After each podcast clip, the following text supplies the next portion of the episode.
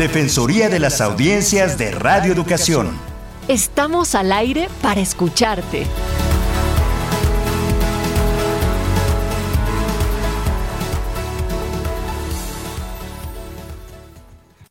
El espacio de radiodifusión en México es propiedad de toda la población.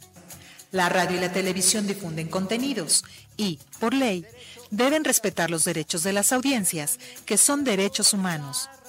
Pluralidad, igualdad, diversidad ideológica, no discriminación, derecho a la información, libertad de expresión y otros más.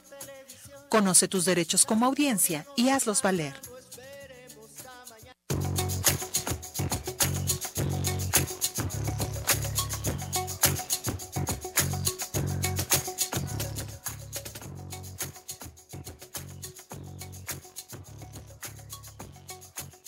Hola, ¿qué tal? ¿Cómo están? Muy buenas tardes a todas y a todos. Es un placer saludarles en una emisión más de la Defensoría de las Audiencias de Radio Educación. Mi nombre es José Ángel Domínguez, Natalia Luna está aquí en la conducción de este espacio y por supuesto la defensora de las audiencias de Radio Educación, la maestra Ana Cecilia Terrazas. Todos les damos la más cordial bienvenida. Ana C, ¿cómo estás? Bien, bien, bien. ¿Y ustedes?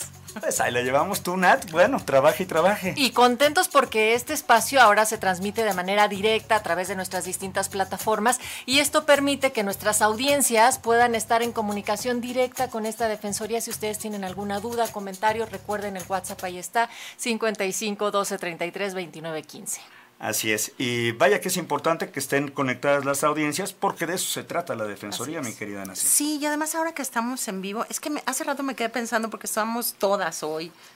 Ah, sí, somos todas, sí, eh, sin ningún problema, somos todas. Claro, tengo esos resabios del machismo todavía. Y me disculpo, todas estamos muy contentas de saludarlas y saludarles. Y a Muchas todas gracias las audiencias A todas las audiencias, gracias por la puntualización, completamente de acuerdo. Oye, querido José Ángel, fíjate que la vez pasada nos escribieron y nos llamaron personas al WhatsApp y quería yo un poco repetir y sobre todo a quienes no entraron por WhatsApp y no nos escribieron comentar. Entonces, Gabriela Escalante, muchas gracias a María de Jesús Cortés. Ella dijo que la radio, que Radio Educación se escucha un poco antigua. Entonces pasamos el comentario. Leonardo Nájera, gracias. Javier Alvarado. Gloria Alicia dice que no tiene los datos, que si tendríamos nosotros los datos de edad de, los de los, de, los, escuchas. Mm.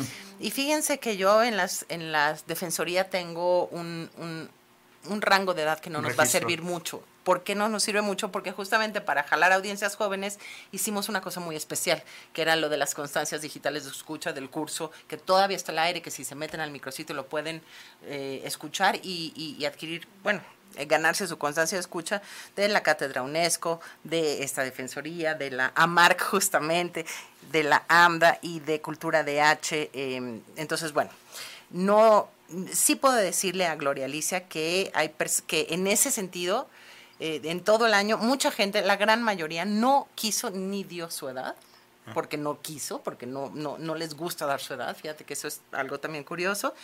Empezamos también a consultar la edad específicamente un poco más tarde, pero, eh, es decir, no los tres años, sino seguramente al año y medio y mm, sobre todo nos escuchan eh, personas mayores de 50, 55 años. Somos todos muy jóvenes. Exacto.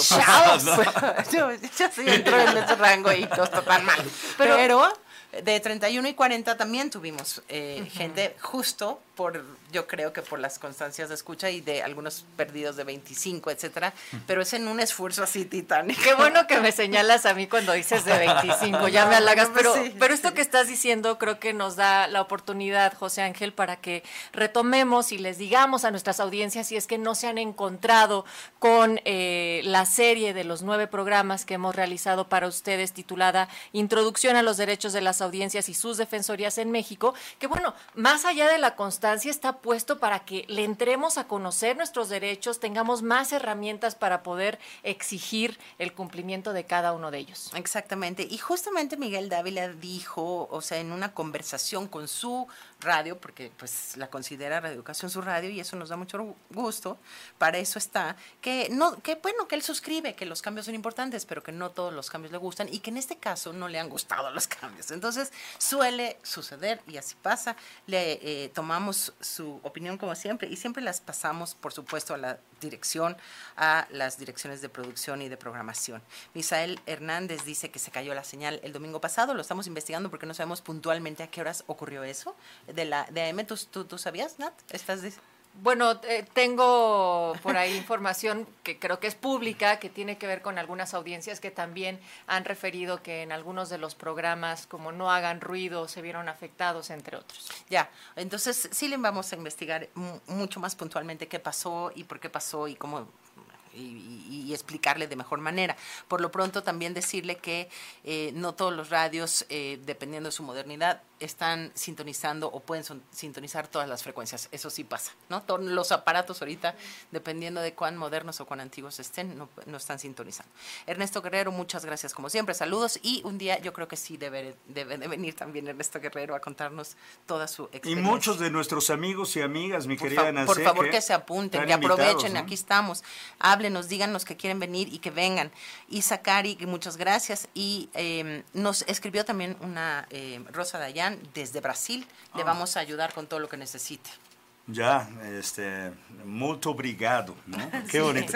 Pues nos da muchísimo gusto recibir en esta cabina a José Vasconcelos, José Vasconcelos, perdón, a nuestra invitada Mirel Campos. Ella es coordinadora ejecutiva de AMARC México, comunicóloga, latinoamericanista de la UNAM. Hay otra, me pregunto, no, sí hay muchas. Especialista en legislación y políticas de comunicación en América Latina. Y es un placer saludarte. Bienvenida. Gracias por tu tiempo, Mirel. Muchas gracias por la invitación y encantada de estar por primera vez en esta cabina y en un programa en vivo después de tantos años. Y de pandemia. Se siente. Claro, sí, se siente diferente. los dos siglos que duró. y es que, sí se sintió así. Se sintieron. Y es que hoy también queremos comprender cómo es que van las radios comunitarias, que además son estaciones, radios, que son hermanas también de la radio pública, que compartimos mucha de la historia y la trayectoria, y las defensorías de las audiencias, Ana Cecilia. Pues de hecho, eh, justamente el curso que anunciamos hace rato y el libro que está publicado, el electrónico y desde luego el impreso, eh, eh, fueron se, hicieron en colaboración con la marca porque sí nos damos la mano los medios públicos en ese sentido. Y la marca ha sido un, se cuece aparte, ya, ya ahorita nos contará Mirel, pero sí se cuece aparte porque no solo son eh, responden a otras necesidades de otro tipo de comunicación y conversación local, las radios comunitarias, sino que también cada radio comunitaria es distinta y cada, ¿no? Pues como los muchos Méxicos, es, es el ejemplo más claro de la diversidad. Entonces los tiempos que uno planea no necesariamente funcionan en las radios comunitarias, ni en, la, ni en, ni en, alguna, en algunas sí y en otras no. Em, además se han ampliado las radios comunitarias, hay muchas más. Entonces es todo un universo distinto que tiene otro tipo de relación con las audiencias, pero yo, no por, no por tener un, tipo distinto o más cercano, no quiere decir que no se puedan vulnerar los derechos de esas mismas audiencias. Entonces, bueno, ese es un poco el tema. Le habíamos insistido a Mirel que viniera, hoy sí quiso venir y se lo ah. agradecemos muchísimo. y entonces, bueno, pues sí, la primera pregunta sería, ¿cuál es la situación actual, si hubiera que hacer un corte a, ya tantos años de la ley, del 2014 para acá? Cómo están los derechos de las audiencias y las defensorías posicionadas, el tema, eh, los defensores, si es que hay algunos, en, las radios comunitarias. ¿Y por qué no? ¿Y cuáles son las resistencias? Pues es una pregunta muy amplia y, de, muchas aristas eh, que tienen que ver eh, justo con, con, la, con la novedad del sector, ¿no? O sea, ocho años de que se sancionó la ley la Ley Federal de, Telecomunicaciones y Radiodifusión, bueno, eh, el proceso ha sido muy lento porque pues en 2014 se sanciona, en 2015 salen los lineamientos, en 2016 empiezan a, a, dar esta batalla para eh, hacer eh, que las dependencias federales... La publicidad del 1% ese, ¿no? cumplan con parte del 1%, ¿no? Y entonces en ese momento habían ya radios comunitarias que tenían todavía su permiso, que habían obtenido eh, en los años 2004-2005 y luego otra, otra generación de radios que, que, la, que lo obtienen en, en 2010 y 2011, ¿no? Entonces ahí hay, hay dos, como dos procesos, dos, como dos generaciones de radios comunitarias, ¿no? Y en 2000, y es a partir del 2016, 2017 que empiezan a dar las concesiones a partir de la ley. ¿no? Entonces hay, hay una hay un desfase ahí entre, entre las propias radios comunitarias, ¿no? Claro, oye, mira, te van a decir los de Radio Teocel, oye, ¿qué pasó con nosotros? Tenemos 40 años dándole acá, ¿no? Y tal.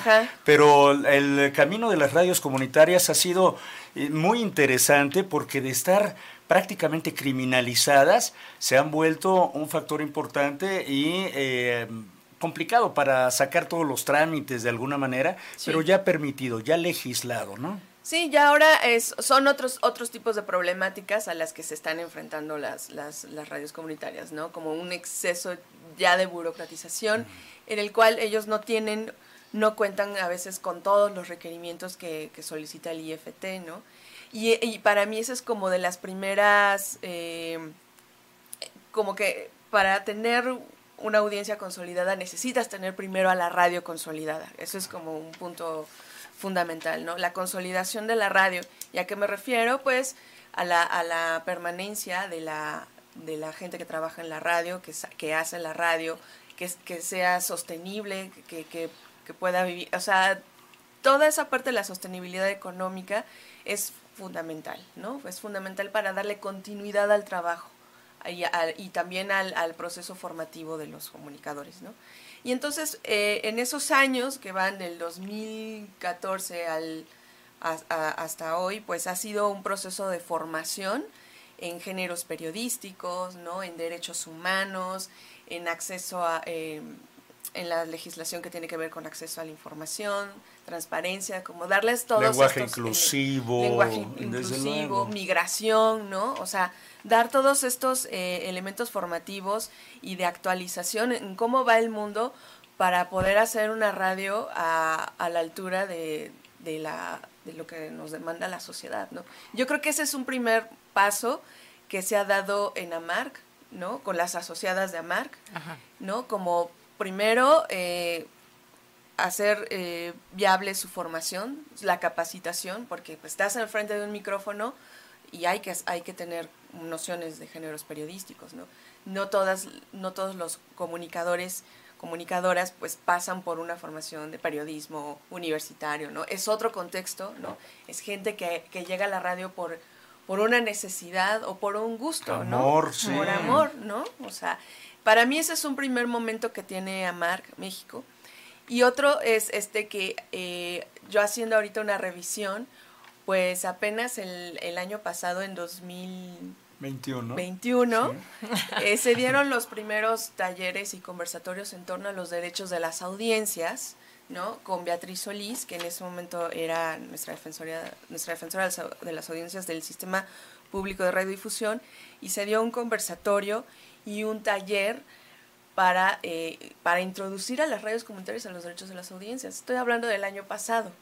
Entonces, es muy nuevo. Es muy nuevo en cuanto a formación, introducción a las comunidades y que pues por motivo de la pandemia se tuvo que hacer de manera eh, virtual, entonces no todas las radios tuvieron las condiciones para estar en esos conversatorios y talleres, dado por la falla, por la falta de conectividad, sobre todo de las comunidades, de las radios indígenas, y la cuestión laboral que también impide estar al, en, esta formación, ¿no? capacitación. Mire, sin embargo, también hay una dinámica muy específica que tienen las radios comunitarias con sus audiencias. Entonces, digamos que previo a esta formalización y también, no sé si llamarle alfabetización en cuanto a los derechos de las audiencias, eh, ¿cómo ha sido también el trabajo con las audiencias en una radio comunitaria, pues, para atender a los intereses de quienes les escuchan? Pues eh, de las primeras radios, pues eh, tenemos a La Voladora, que fue de las primeras radios eh, comunitarias en que nombró a su Defensoría de las Audiencias en 2018. Ah, mira. Ajá. Y sus códigos de ética. Ese fue, se, fue la primera radio de las asociadas de, de AMARC y ella fue la que pues em, muy generosamente compartió estos códigos de ética para que las otras radios tuvieran eh, una base. una base no una base. Y además que la voladora pues es de, de las primeras en obtener una el, gran tradición sí. el permiso no entonces es esa es como la primera radio. Eso fue en 2018, imagínate. Entonces, eh, desde, primero lo que tuvo que ocurrir para que se formalizara constitucionalmente el derecho de las audiencias, ¿no? En 2003, en 2003 y luego 2014, bueno, a los cuatro años, por, eh, la voladora es la primera que, lo, que da ese paso importante. Y el día de hoy también no, es, una, no, es una primicia, nos informa eh, Alfonso Barrón, que es el director general de la radio, radio Relax 104.5 FM de Ciudad Nezahualcóyotl, que ya hoy el IFT les aceptó el, a la defensoría de, al defensor de las audiencias ah, que ellos propusieron y sus códigos de ética, ¿no? Entonces eso ya es la otra, la segunda radio, que ya lo inscribieron. Que ya lo pues Además, este Radio Relax también, se acordarán que también transmitía el curso introducción, ¿no? Este, ¿Te acuerdas, Mayrail? Fueron unas 20 o 30 las emisoras que de Amar que retransmitieron el curso. Sí, creo que unas 20. ¿20? Sí, me, me, pasé, ¿verdad? Incluida Violeta Radio, también por su parte, que por eso decía que cada, cada emisora eh, comunitaria, ¿no? Cada radio comunitaria es un universo aparte. A ver, por un lado, déjame regresar a los derechos de las audiencias. Por un lado estamos hablando, y lo centraste perfectamente porque conoces eh, tu materia, eh, la parte normativa ¿no? de los derechos de las audiencias en radios que han venido apenas formalizándose, existiendo en la ley, en, etcétera, en la vida, en términos de economía, etcétera siendo reconocidas eh, en, en, la letra, digamos. Pero son radios que están desde siempre o desde hace mucho tiempo, salvo las muy nuevas, arraigadas en su comunidad de alguna u otra manera y de las maneras que uno se arraiga en la comunidad, eh, a veces son maneras justas y a veces son maneras injustas, pero em, si tú pudieras, eh, a partir de tu conocimiento de las radios comunitarias, más o menos decirnos cuáles serían los derechos que más están eh, o que más son susceptibles a ser em, vulnerados en las radios comunitarias, comunitarias, ¿cuáles serían? Porque quizás sabemos, por ejemplo, déjame comentar un, ejemplo que, es el que nos acercó hace poquitito. Por, a través de, de Radio Educación nos escribe una radio comunitaria, un, grupo de una radio comunitaria, ¿no? digamos un, un programa muy concreto, Movimiento Territorial de... El Movimiento en Defensa de los Bosques de Tancítaro. Exacto, que habían sido censurados, ¿no? Porque además, este, este es un caso extraño porque no son las audiencias, son este, es, e, era un programa, son, digamos, los productores, ¿no? Entonces, nosotros lo que hicimos fue pasar la bolita directamente y ese es un caso en el que no sé si había audiencias que también son protectoras de los bosques, que, pero, eh, pero fue un caso extraño porque ustedes se metieron a analizar y, y están en esas, ¿no? Tampoco sé hasta dónde pueden hacer. Pero lo que sí me imagino que pasa, y para eso digo, es que no hay necesariamente una pluralidad ideológica en algunas comunidades cuando hay un peso muy fuerte de poder. Es decir, ¿no? Este, eh, se deja sentir ese peso de el señor del, presidente o la presidenta municipal o las autoridades locales, pues no les encanta ese programa de esos mitoteros. Estoy mm. inventando, estoy inventando, pero me, parece que se podría Suena cercano. Pues sí, pero e, es un ejemplo nada más. Pero si tú, si tú me dijeras, ¿cuáles son los derechos que están más susceptibles a ser vulnerados y por qué es urgente? si es que lo consideras, que sí se den a conocer los derechos de las audiencias en las comunitarias. Pues justamente se vulnera el derecho a la libertad de expresión por parte del movimiento que había visto, o vio en la radio, que es una radio de la cual ellos también formaron parte en su impulso desde 2013, de acuerdo a la entrevista que tuve con ellos. Eh, ellos, ellos, también formaron esa... Mm, de esa movilización para crear la radio en 2013 y cuando por fin logran obtener la concesión en 2017, bueno, pues es como un, triunfo, ¿no? Y eh, eh, yo al, al enterarme que también estuvo detrás este no solo ese movimiento, sino la comunidad para poder impulsar, impulsar la radio, pues fue, fue, interesante. Y que ahora pues les entristece mucho que, que les hayan sacado del aire porque eh, pues su, su, postura o la forma de enunciar los problemas que están enfrentando con ciertos grupos de la comunidad, eh, aguacateros o este o gente que se dedica a la tala. Una zona complicada la de Tancítaro en Michoacán, por supuesto, ¿no? O sea. Sí, entonces, eh, pues eh, la, al hablar con la radio y explicarle que, que, había ocurrido, pues decía, bueno, es que hay eh, queremos que sí se siga haciendo el programa, pero pues que, se enfoquen solo como a la, a la prevención del cuidado del bosque. O sea, eh, Pero que ya no hablen de estas cosas importantes. Pues algo así oh. fue, ¿no? Entonces, bueno, yo ya planteé esta situación al, movimiento, les, les he dicho que pueden, que sí, se ha decidido que regresen al, programa, pero pues teniendo un cuidado en el tratamiento del, del contenido. Y bueno, el, el, ellos, bueno, su respuesta pues me la darán en breve si es que deciden regresar al programa eh, bajo ese esquema o, cómo se reinventan, ¿no?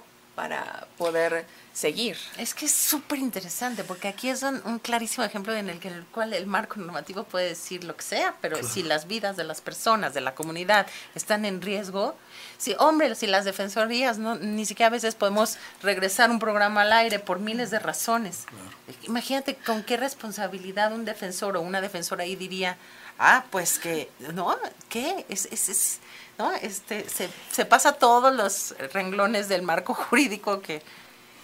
Y es algo que yo creo que no, o sea, yo creo, por eso creo que la, la, la, las audiencias es algo que está en permanente construcción, o sea, porque yo justo les decía, es que independientemente de la, de la resolución a la que haya llegado la radio, es que hay que mirar un poco más allá de cómo hacer radio comunitaria en un contexto de guerra. Claro.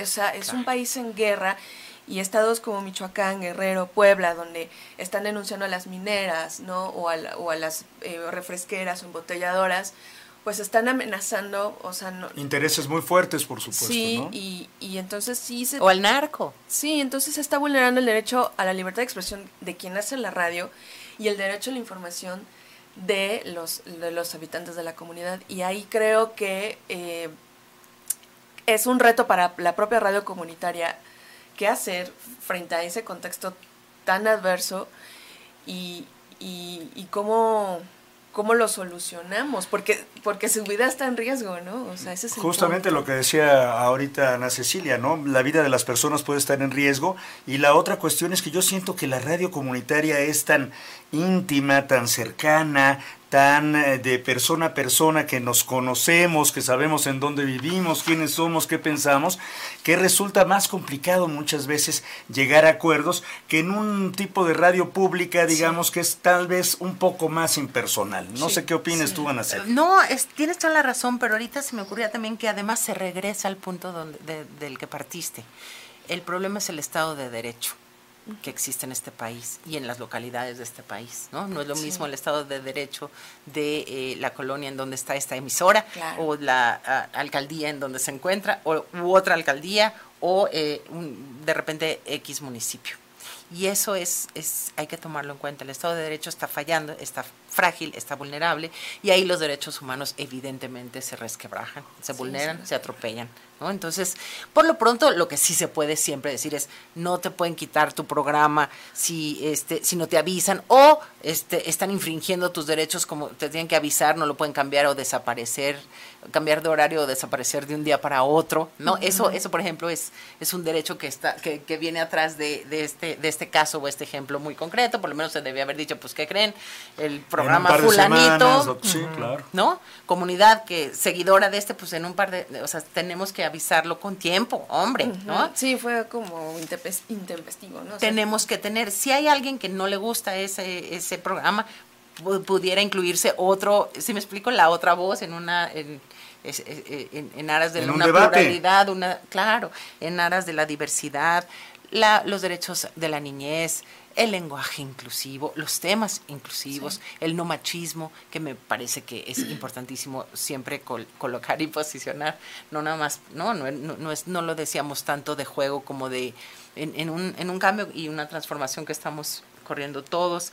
Em, yo creo que muchos de los derechos de las audiencias, que son los derechos humanos y son los derechos a la información, sí pueden ponerse sobre la mesa, pueden em, irse metiendo, introduciendo, comentando, aterrizando en otros ejemplos y saber que de todas maneras, eh, por un lado está ese nuestro ideal y por otro lado está lo que tú, lo que tú señalaste, ¿no? Se están jugando de repente pues vidas, y no es tan fácil poner un defensor o una defensora, ¿no? Si a veces no hay ni corresponsales en esos lugares, ¿no? Que sobrevivan, pues... Y una realidad tremenda que muchas veces las redes comunitarias son muy críticas e incisivas porque lo están viviendo, Mirel. Exactamente. Y es que hay otra cosa, el, el hecho de que no se ha socializado bien el qué es una radio comunitaria frente a otros actores políticos también es una situación de disputa porque eh, eh, los gobiernos municipales, estatales, ¿no? de cualquier índole, piensan que por ser una radio comunitaria la convierte en una, en una radio estatal, ¿no? Entonces, eh,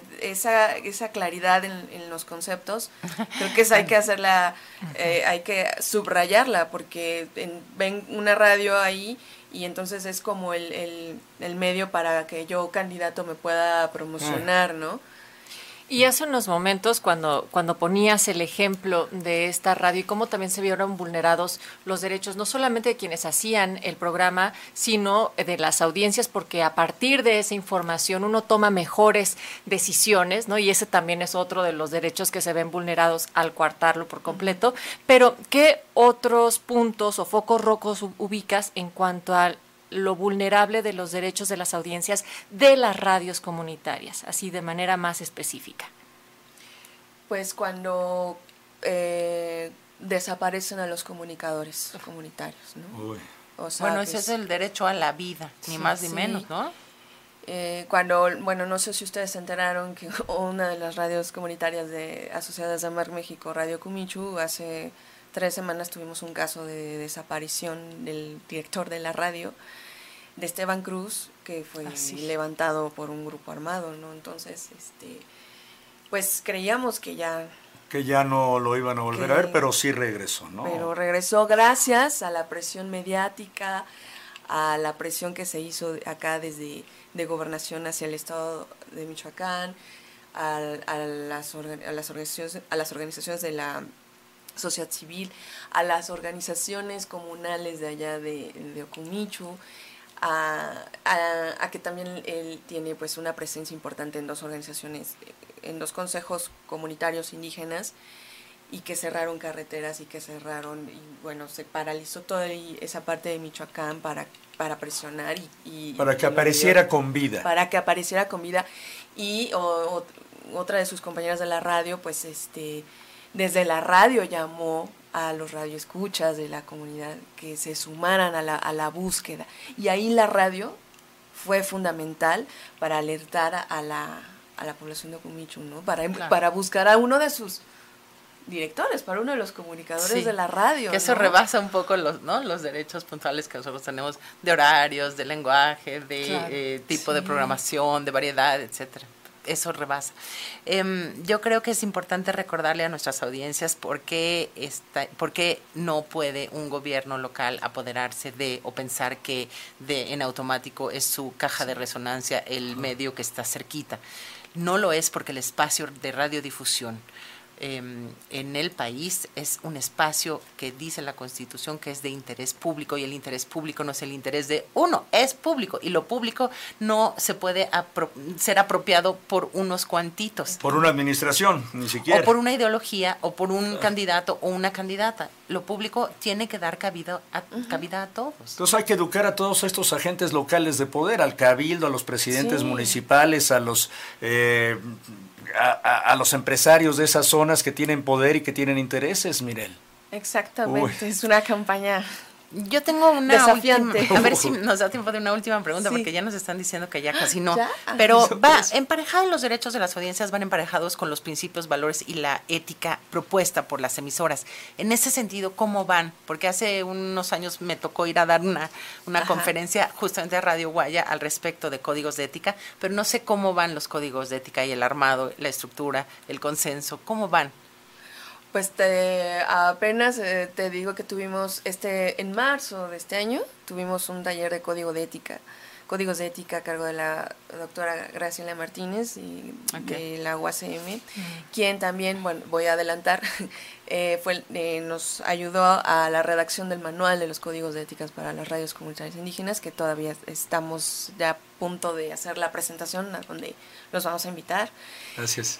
Y es justamente como para apoyar eh, un poco a las radios en cómo repensar, ¿no? Y ahí fue un, fue, fue un taller que tuvimos de tres horas en línea para, para que, eh, pues con preguntas detonadoras hacia las radios, ¿no? De para qué hacer radio comunitaria, ¿no? En, la, en su comunidad, qué esperan y, y cómo, cómo piensan esa radio comunitaria, cómo quieren que sea vista esa radio comunitaria, ¿no? En, en, en ese contexto. Entonces, eh, esa, ese, fue un ese fue un primer momento de, de, participación de, de, por lo menos de 15 radios que tomaron el taller eh, de, de, AMARC México y pues es una tarea que se quedó ahí pendiente. Entonces está... Pero que irá avanzando, Mireli. ¿Cuántas radios comunitarias hay en el país, perdón? En el país son 120. 120. De acuerdo con el listado del IFT y 120 comunitarias y 20 indígenas. Ya, ah, porque ese es otro universo también. Esa es otra cosa. Ajá. Pero bueno, por lo, por lo pronto a Mireille le tocan las comunitarias. pues las comunitarias y las indígenas, porque en Amarc están seis indígenas okay. de, de, todo el sector, ¿no? Ya. Y, eh, eh, y, eso, pues también hacer la traducción, esos códigos, y, y, y justo, o sea, cómo transcribir en, las lenguas Por supuesto, los idiomas originarios. Los códigos de ética. Uy, menudo trabajo, oh, necesitamos más tiempo. ¿Cómo la gente se pone en contacto con AMARC si tuviera necesidad de comunicarse, de decir, tengo esta idea, me gusta la radio mm. eh, comunitaria? ¿Hay alguna manera de ponerse en contacto con pues ustedes? Pues con el correo de la coordinación, de coordinación.oficina, arroba amarcmexico.org. Muy bien. Sí. Pues pues Magnífico, gracias. y yo quiero también eh, que agradezcamos la comunicación que tuvo Miguel Dávila, que ahondaba más sobre esta ah. pregunta que hacíamos en el programa anterior, y también a José Fernando, que nos escribió vía WhatsApp. Ya no nos da tiempo de leer sus mensajes, sin embargo, gracias y los retomamos para la siguiente ocasión. Claro que sí. Participamos en este espacio Mari Carmen García, Jocelyn Vega, Alma Lilia Martínez, Ana Cecilia Terrazas, José Ángel Domínguez, Natalia Luna, en una producción de Mario Ledesma. Hasta la próxima.